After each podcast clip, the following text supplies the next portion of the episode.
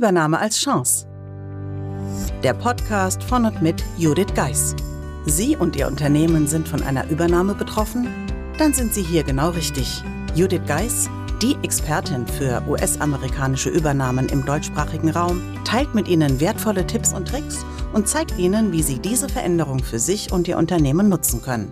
Ganz nach dem Motto: Take the Chance. Hallo und herzlich willkommen bei der heutigen Episode des Übernahme als Chance Podcasts. Und direkt geht es weiter mit dem Summer Special, dem Interview von Antenne Mainz mit Volker Pietsch. Wenn Sie das komplette Interview interessiert, empfehle ich Ihnen im Podcast Player mit der Episode 95 anzufangen, denn wir haben uns entschieden oder ich habe mich entschieden, während der Sommerpause das Interview in mehreren Teilen auszustrahlen. Ich wünsche Ihnen nun viel Spaß dabei. Sie haben bestimmt auch mit Spannung dann diese Entwicklung um das Tesla-Werk in Brandenburg gehört. Ich finde es ein schönes Beispiel, weil es passt in diesen Rahmen, wie viele Unstimmigkeiten im Vorfeld zwischen deutschem Planungsrecht und amerikanischer Vorstellung einer Bauweise. Ja, aber letztendlich, also unter uns gesagt, Elon Musk hatte recht. Ist mir egal, was ihr alles von mir wollt, ihr kriegt alles, aber ich werde dieses Werk bauen und ich werde es in der Geschwindigkeit bauen, wie ich das für richtig halte. Und ja. teilweise hat er ja gebaut, ohne die Genehmigung zu haben. Das heißt gepokert. Natürlich, aber letztendlich. Hat funktioniert. Aber ich finde, da ist, weil das Beispiel fällt mir halt gerade ein, das ist ein ganz offensichtliches Beispiel, wie unterschiedliche Kulturen aufeinander prasseln. Und das ist natürlich, glaube ich, auch ein Sonderfall, weil da so viel Geld im Spiel ist, was ja nicht immer der Fall ist. Es ist ja nicht immer jemand da, der unbegrenzt, kann man ja fast so sagen, Kapital hat.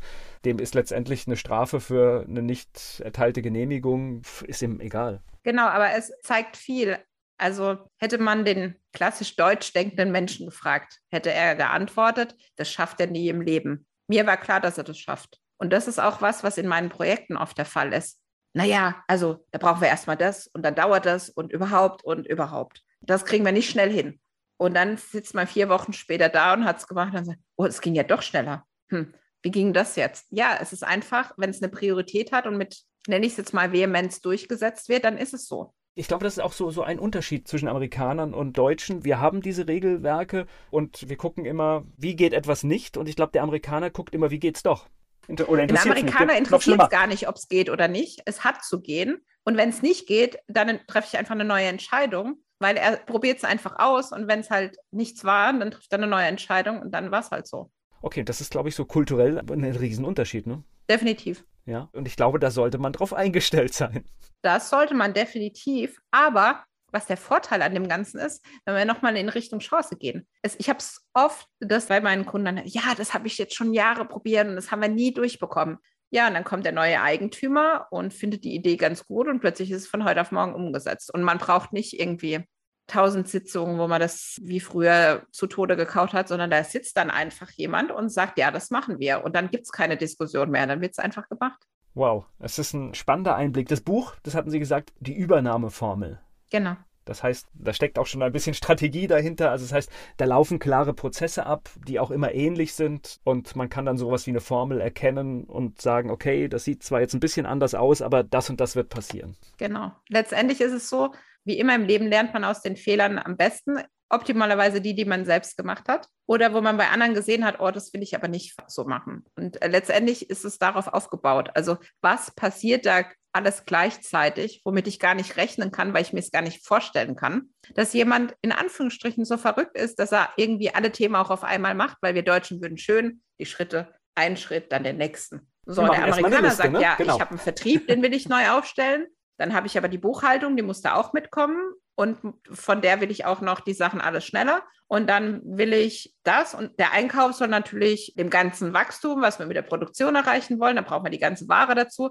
Also der sagt nicht, wir machen jetzt eine Abteilung nach dem nächsten, sondern der bezieht das große Ganze. Und wie dann die einzelnen Bereiche reinspielen sollen, führt halt dazu, dass ja, dass das Unternehmen es ganz klar gesagt gar nicht mehr alleine schaffen kann, diese Taktzahl auch zu haben, dann zusätzliche Mitarbeiter auch braucht. Das darf man überhaupt gar nicht vergessen, wie viele neue Mitarbeiter in so einer Phase auch kommen, weil man hat immer dieses Hire and Fire, die Leute, die gehen, aber es kommen auch viele, die vielleicht ganz andere Qualifikationen haben, wie die man vorher gebraucht hat und letztendlich damit. Ich höre die Chance raus. Das heißt, wenn ich als Mitarbeiter auch bereit bin zu der Veränderung, dann habe ich natürlich in so einer Situation auch eine Riesenchance.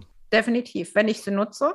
Und ich sage immer, die, die sie nutzen, das sind, das sind mir noch die Liebsten. Dann gibt es die, Die erstmal abwarten, ist auch in Ordnung, aber die schlimmsten sind die, die eigentlich wissen, dass sie das nicht mittragen, aber sie finden gerade keinen neuen Job mit dem Gehalt oder es gibt tausend andere Gründe, warum es bequem ist, dort zu bleiben und die dann wirklich ja, sich durch die Gänge, Flure und Küchen jammern, wie schlimm das Leben doch ist. Es ist ja nicht ergebnisorientiert. Es wird dann leider irgendwann enden, ja. Also weil, weil es wird nicht funktionieren, ja. Es wird nicht funktionieren, das kann schon sein. Aber die, die Zeit, bis es dann nicht funktioniert, ist für alle nicht schön, nennen wir es so. Ja, aber dann vielleicht auch reingucken und ich sag mal, wenn eine Situation sich nicht ändern wird, weil es einfach so ist, wenn es jemand gekauft hat, äh, wird er die Regeln bestimmen, das glaube ich, kann man so sagen, dann weiß ich auch, ja, ich kann jetzt mich da vielleicht noch ein paar Monate halten oder vielleicht auch ein Jahr, aber es wird halt nicht mehr so, wie es war. Das wird es definitiv nicht, aber ich hatte ähm, vor ein paar Jahren alten Kunden von mir, der ja quasi schon Jahre durch den Prozess gegangen war, mit einem aktuellen Kunden zusammengebracht, weil sie einfach von der Branche sehr gut gepasst haben. Und da ist es doch mit Perspektiven immer sehr interessant, als der alte Kunde erzählt hat, wie smooth das doch damals lief und wie toll das doch alles war und welche Chancen sie jetzt alle haben. Und ich saß nur da, wie diejenigen das gesagt haben und dachte so, was sage ich jetzt dazu? Und dann die eine oder andere Spitze ist mir dann schon echt so einfach war das damals. Na, das ist ja super. Und das ist ja das, wenn man es dann mal geschafft hat, wenn man sich an das Neue oder wenn plötzlich in jedem zweiten Satz ein englischer Begriff reinkommt und so weiter, wo man dann merkt, man assimiliert diese neue Kultur auch. Dann ist es ja geschafft und dann sieht man es auch anders. Aber es war so wertvoll für diesen anderen Kunden zu sehen, okay, die haben es geschafft. Das heißt, wir müssen da jetzt durch und danach wird es wieder wieder besser, weil dieser massive Impact hat es in den ersten ein, zwei Jahren und dann wird es nicht ruhig, aber definitiv ruhiger. Ja, ich glaube, wir Menschen sind da alle ähnlich und äh, Veränderungen sind erstmal etwas, äh, das wir unangenehm finden, das uns erstmal stört, aber letztendlich sich dagegen zu sträuben, das Leben ist immer Veränderung. Ich fand das eine tolle Geschichte, wie letztendlich aus einer richtig schlechten beruflichen Erfahrung dann so etwas wird, dass man sagt, nee, ich nehme das in die Hand und mache was draus. Das finde ich spannend. Wen das Thema jetzt interessiert, wie findet man sie denn? Am besten über Google einfach Judith Geis eingeben. Da findet man ganz viel dazu und natürlich auf der Homepage thebridge-online.com. Ich bedanke mich für das Gespräch. Sehr gerne.